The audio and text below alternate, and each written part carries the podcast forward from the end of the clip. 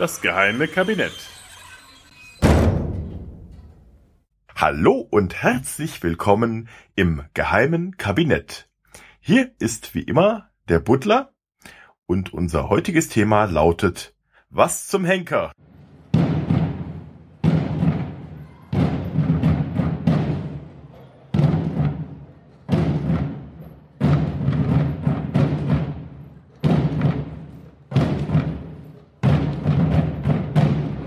Wir schreiben das Jahr 1561. Ein gewisser Kölner mit Namen Tillmann Isenhaupt gerät mit seinem Buchhändler in Streit. Worüber genau, verschweigen die Quellen. Im Kölner Dom kommt es aber daraufhin zu einer Massenschlägerei, bei der fünf bis sechs Menschen verletzt werden. Vielleicht ging es ja um die Frage, ob ein bestimmtes Buch auch als E-Book erscheinen werde. Entschuldigung, kleiner Insider. Isenhaupt wird jedenfalls wegen Aufruhr und Körperverletzung vor das Schöffengericht gebracht und zum Tode durch den Galgen verurteilt. Da erscheinen gleich zwei junge Damen vor Gericht und, Zitat, begehrten Sina zu der Ehren und Ehe und baten für ihn, versprachen also, ihn zu heiraten, wenn er dafür verschont werde.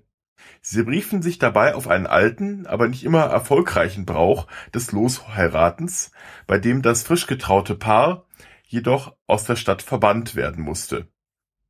Die Schöffen waren durchaus bereit, dem zuzustimmen, doch offenbar gab es für Thielmann Isenhaupt ein weit schlimmeres Schicksal als den Tod, und er entgegnet den beiden Heiratswilligen, sie mogt ihm aufroppen, also den Buckel hinunterrutschen. Also wie die Hinrichtung wie geplant vorbereitet, doch das Volk hatte vom Angebot der beiden Mägde gehört und drängte den Richter zu einer Aussetzung der Strafe. Selbst der Henker wollte seine Aufgabe verweigern. Zitat, ich kann's nicht tun und darf's nicht tun. Doch verlassen wir nun einmal die langsam zum Tumult auswachsende Szene und wenden uns der Profession des Henkers selbst einmal zu. Den Beruf als solchen gab es im europäischen Mittelalter erst seit dem 13. Jahrhundert. Vorher legte die Gesellschaft quasi selbst noch Hand an.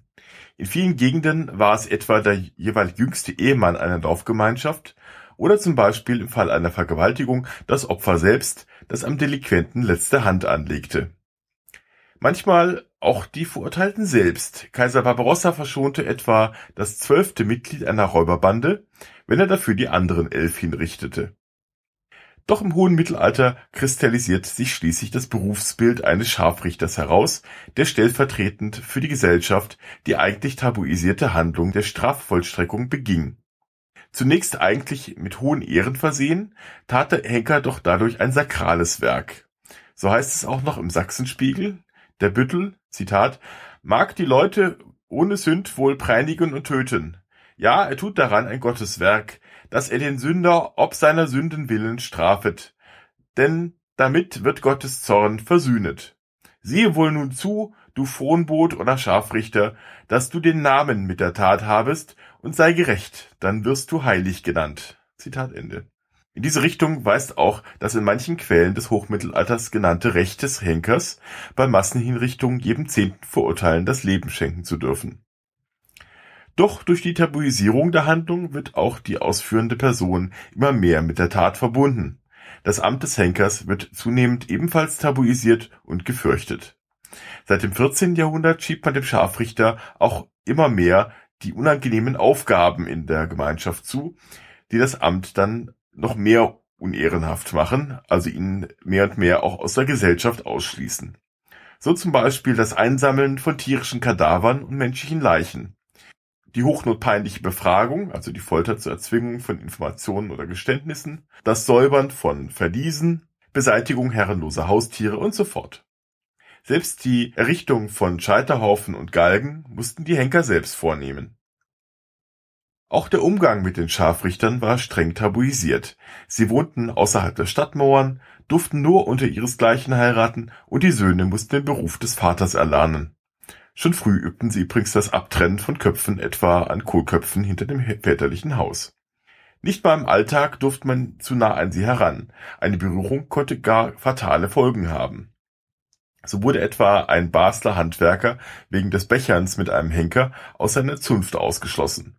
Ein Winterthurer Wirt verlor seinen Besitz, nur weil er bei der Bergung eines verunglückten Wagens am selben Seil wie der Scharfrichter gezogen hatte. Selbst die Personennamen wurden tabuisiert, so dass sie in den Quellen nur selten auftauchen und die Scharfrichter generalisierend etwa mit Meister Hans, Meister Fix oder Meister Hämmerling benannt werden. Auch die Berufsbezeichnung als solche fand oft eine euphemistische Umschreibung, etwa als Angstmann, Auweh, Dollmann, Feldmeister, Fetzer, Haar Knüpfauf, Kurzab oder Züchtiger, um nur ein paar zu nennen. Kein Wunder, dass sich aufgrund des Zusammenspiels von blutigem Handwerk und äußerer Isolation bei manchen Henkern diverse Neurosen ausbildeten. Manche entwickelten Depressionen oder Ticks wie nervösen Waschzwang, andere versuchten, durch akribische Protokolle ihre Situation zu verarbeiten. Das ist natürlich wiederum schön für die Quellenlage. Auch die Scharfrichter selbst benutzten dabei eine fast poetische Umschreibung ihres Handwerks. Einen feinen Knoten schlagen hieß etwa hängen, Brandmarken, zierlich zeichnen. Das Aufknüpfen aufs Rad ein zierlich Spiel mit dem Rade.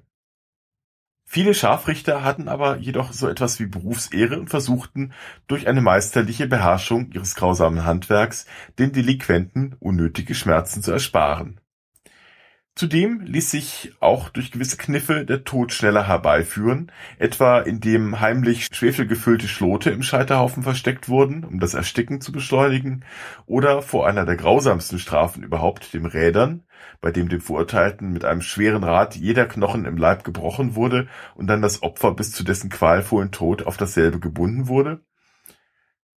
Hier konnte der Henker den Hinzurichten auch zuvor durch Erdrosseln die schlimmsten Schmerzen ersparen für jeden Handschlag wurde der Scharfrichter eigens bezahlt, meistens durfte er zudem auch noch die Kleidung des Gerichteten behalten, gefundenes Geld ging hingegen meistens an die Richter.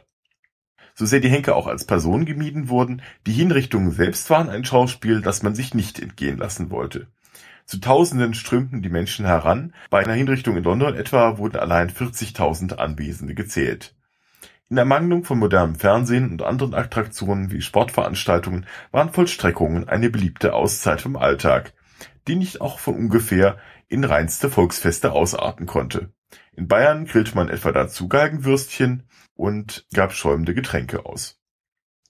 Der Ablauf sah zum Teil würdevolle und auf erzieherische Wirkung und Machtdemonstrationen der Herrschenden ausgerichtete Hinrichtungszeremonielle vor in Köln etwa zogen in bunter Gewandung Richter, Schöffen, Henker und Delinquent in einer Prozession unter Glockengeläut vom am Dom gelegenen Gerichtshaus zum Richtplatz.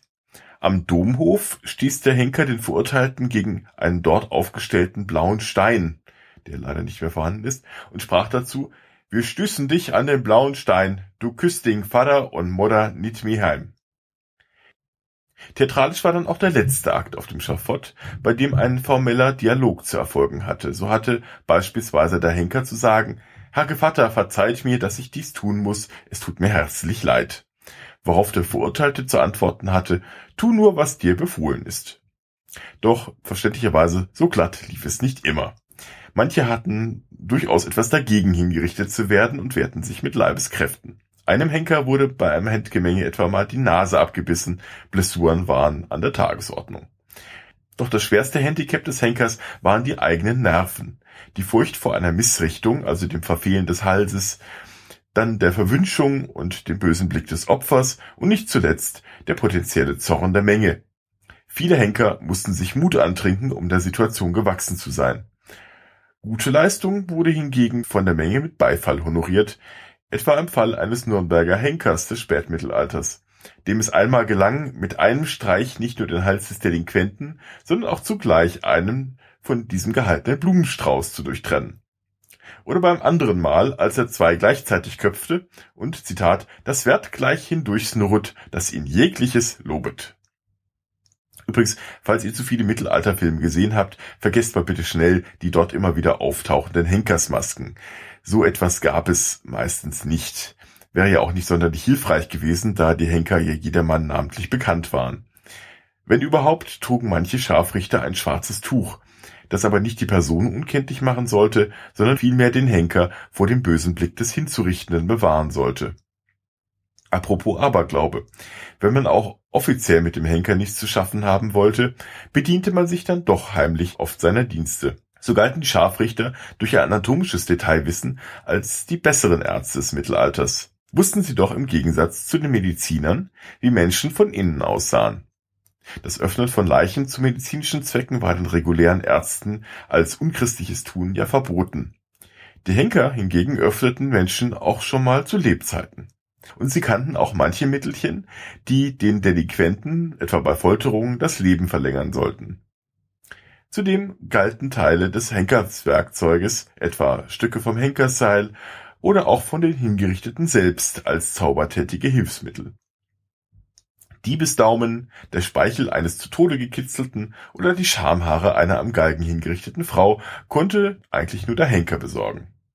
Neben dem Schafott standen oft genug mit Bechern bewaffnete Epileptiker, da das frische Blut eines Hingerichteten gegen die sogenannte Fallsucht helfen sollte. Mit der Industrialisierung verschwanden zunächst die Sonderaufgaben des Henkers und schließlich mit der Abschaffung der Todesstrafe vielerorts auch der Beruf selbst. In Deutschland wurde die Todesstrafe 1949, in der BRD, in der DDR 1987 abgeschafft in West-Berlin galt noch bis zur Wende offiziell die Todesstrafe für unerlaubten Waffenbesitz. Spät dran waren übrigens auch die Bayern, in deren Verfassung noch die Todesstrafe enthalten war, bis sie per Volksentscheid formal 1998 abgeschafft wurde. Aber bevor jetzt wieder über die Bayern gelästert wird, sollte man sich, so unglaublich das klingt, Artikel 21 der hessischen Landesverfassung zu Gemüte führen. Zitat ist jemand einer strafbaren Handlung für schuldig befunden worden, kann er bei besonders schweren Verbrechen hier lässt sich etwas aus zum Tode verurteilt werden. Wie bitte? Keine Sorge, das ist auch nur noch eine Formalie. Da Bundesrecht vor Landesrecht gilt, ist dieser Passus völlig folgenlos. Kein hessischer Richter kann sich darauf berufen. Die hessische Verfassung ist älter als das Grundgesetz und entstand eben, wie auch in West-Berlin und Bayern, noch zu Zeiten der alliierten Besatzung und unter dem Eindruck der Gräuel des Zweiten Weltkriegs. Mit der Schaffung des Grundgesetzes 1949 war dieser Paragraph allerdings obsolet. Da es für eine Streichung ein Bürgerentscheid wie in Bayern und somit recht große Anstrengungen bedurfte, steht er aber in Hessen immer noch drin. Faktisch ändert sich aber dadurch nichts zumal es auch niemand mehr gibt, der in Deutschland den Beruf des Henkers ausführen könnte, denn der letzte deutsche Henker, Johann Reichert, gab sein Amt 1946 auf und wurde übrigens auch ein entschiedener Gegner der Todesstrafe. Wenn wir Pech haben, werden wir bald aber vielleicht eine Wiederauferstehung dieses Berufes sehen. In einer kürzlich erfolgten Umfrage unter Jurastudenten aus Erlangen und Konstanz gab es das erschreckende Ergebnis, dass ein Drittel der Befragten für eine Wiedereinführung der Todesstrafe ist und sogar jeder Zweite die Anwendung von Folter unter bestimmten Voraussetzungen befürworten würde.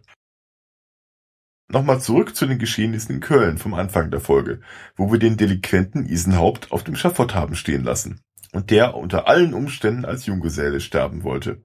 Es kommt zu einem Handgemenge zwischen Isenhaupt und dem Henker, der widerwillig nun doch seine Pflicht tun will. Zugleich beginnt das Publikum, das auf der Seite Isenhaupts ist, den Henker mit Erdklumpen und Steinen zu bewerfen, da dieser ihrer Meinung nach drauf und dran sei, einen Mord zu begehen. In diesem Tumult erklimmt ein Bauer das Gerüst und schneidet den bereits umgelegten Henkersstrick los, befreit Tillmann Isenhaupt und entkommt mit ihm unerkannt in der johlenden Menge. Wie es mit ihm weiterging, darüber schweigen sich die Quellen leider aus. Auch darüber, ob die beiden heiratswilligen Mägde vielleicht später doch noch Männer abbekommen hatten, die eine Ehe einem Tod am Galgen vorgezogen hätten. Soll es ja geben. You.